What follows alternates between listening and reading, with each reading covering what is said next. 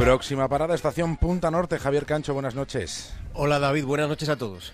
En el capítulo de hoy, el dilema del prisionero, en busca de la lógica. ¿Qué es la lógica? ¿Quién decide la razón? He buscado a través de lo físico, lo metafísico, lo delirante, y vuelta a empezar. Y he hecho el descubrimiento más importante de mi carrera. El más importante de mi vida. Solo en las misteriosas ecuaciones del amor puede encontrarse alguna lógica. Este es un fragmento del discurso del matemático John Nash el día que, recibió y recogió el premio Nobel. Hemos escuchado una parte de la secuencia de la película que se hizo sobre aquel hombre que tuvo una mente maravillosa. John Nash fue el matemático que desarrolló, que enriqueció el dilema del prisionero, que es un problema clave en la llamada teoría de juegos. Esta teoría lo que dice es que los seres humanos podemos no cooperar, podemos no hacerlo incluso si esa actitud va en contra del interés general, incluso si esa actitud nos acaba por destruir a todos los involucrados.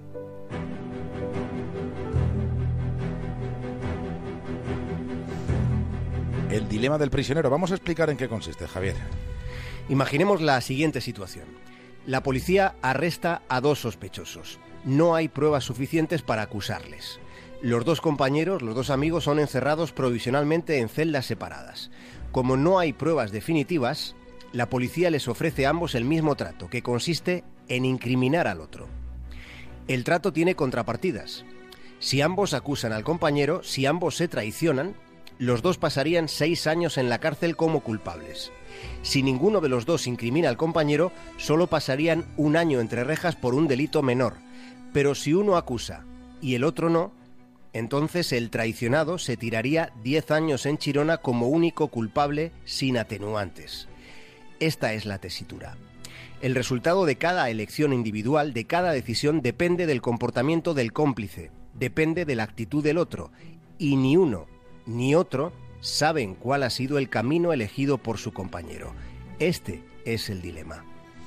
¿Cooperarán los dos prisioneros en la distancia para evitar una pérdida de libertad tan grande? ¿O uno de ellos, confiando en la cooperación del otro, lo traicionará para no pasar ni un solo día en la cárcel?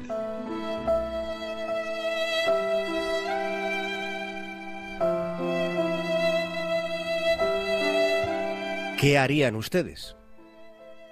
Pensemos en que si se razona el dilema desde la perspectiva del interés óptimo del grupo, ni siquiera hay margen para la duda. La decisión óptima consistiría en que los dos negasen la acusación, ya que así reducirían considerablemente el tiempo global de condena para todas las partes. Cualquier otra decisión sería peor para ambos si se considera el dilema desde una perspectiva colectiva. El problema reside en que históricamente la humanidad no se ha distinguido por perspectivas colectivas, sino por enfoques muy individuales. Tenemos ejemplos recientes de hasta dónde puede llegar el comportamiento humano como consecuencia de la codicia. Acordémonos de, Lehman Brothers o de tantos ejemplos más próximos que podemos encontrar en aquello que se llamaban las cajas de ahorro. Y pensemos en que en vez de tratarse de dos compinches, como el caso que nos vienes contando, se trata de dos hermanos. Pues en ese caso, David, en el fondo, en el fondo de esta teoría de juegos, con este dilema, está una relación de confianza. Y esa relación, por motivos biológicos, cambia cuando está presente el instinto filial. El instinto filial, el amor entre padres e hijos, el afecto a la familia, se ha adquirido por el transcurrir del largo proceso evolutivo. Ese instinto es el que ha permitido la supervivencia de la especie humana, que de otra forma se habría extinguido debido a la incapacidad que tiene la infancia para sobrevivir, ¿no? sin, sin la protección de unos cuidadores.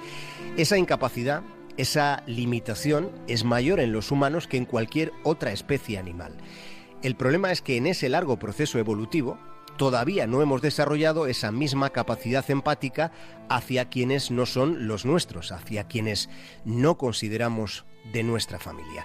Y a estas alturas, viendo cómo está el mundo ahora mismo, no parece claro que estemos en ese proceso de desarrollar esas consideraciones afectuosas hacia los demás, por el mero hecho de que sean nuestros congéneres.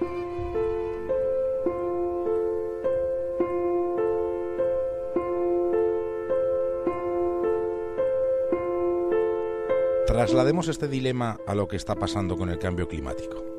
Traslademos ese dilema a un asunto relevante y pertinente.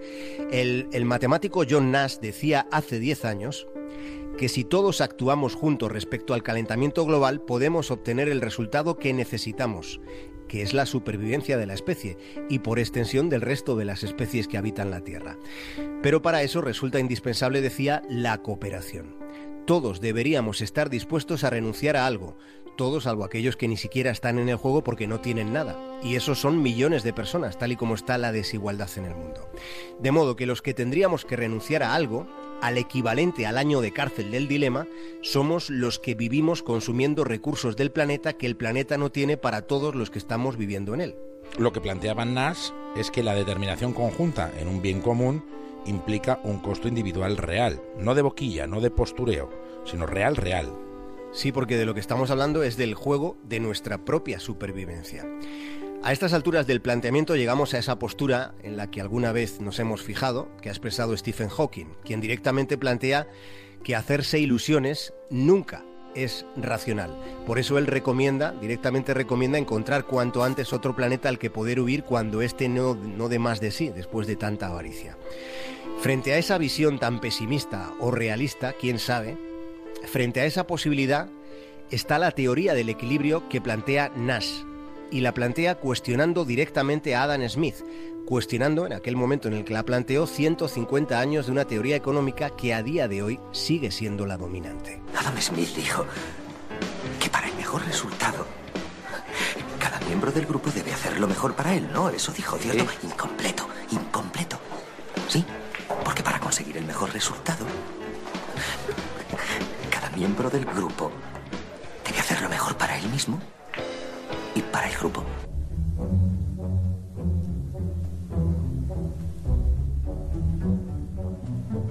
También decía John Nash que resulta desesperante que los estados intenten encontrar sus ventajas por separado frente a situaciones globales que pueden al final perjudicar a todos.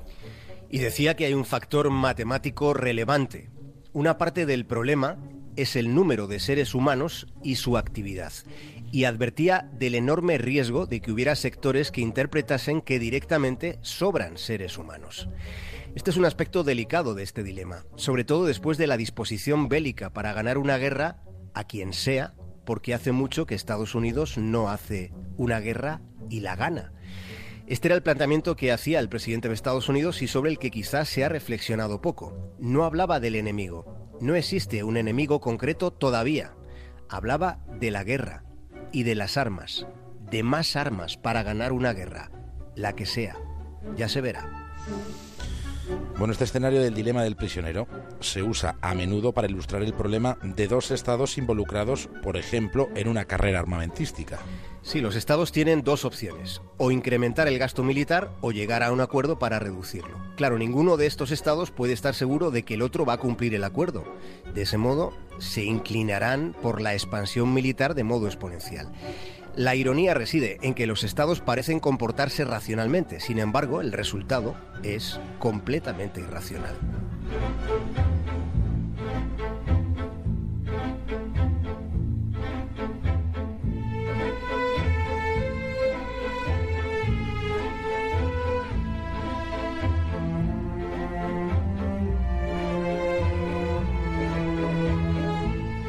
Antes de que me dejes pensando y pensando mucho, Vamos a terminar este dilema con el enigma del chorlito. El chorlito es ese pájaro que se adentra entre las fauces de los cocodrilos para alimentarse de los parásitos que viven dentro del cocodrilo. Los cocodrilos no se comen a los chorlitos, a pesar de que son un bocado muy muy sencillo. La pregunta es, ¿por qué no lo hacen? ¿Por qué no se los comen? Está claro que la situación beneficia a ambas partes, pero ¿por qué un cocodrilo concreto particular no se come a un chorlito particular? ¿A qué se debe que un cocodrilo concreto se prive de una comida tan fácil? ¿Qué le importa a ese cocodrilo el bien de su especie? Pues no lo sé, no se sabe, pero es un hecho que los chorlitos siguen fiándose de los cocodrilos.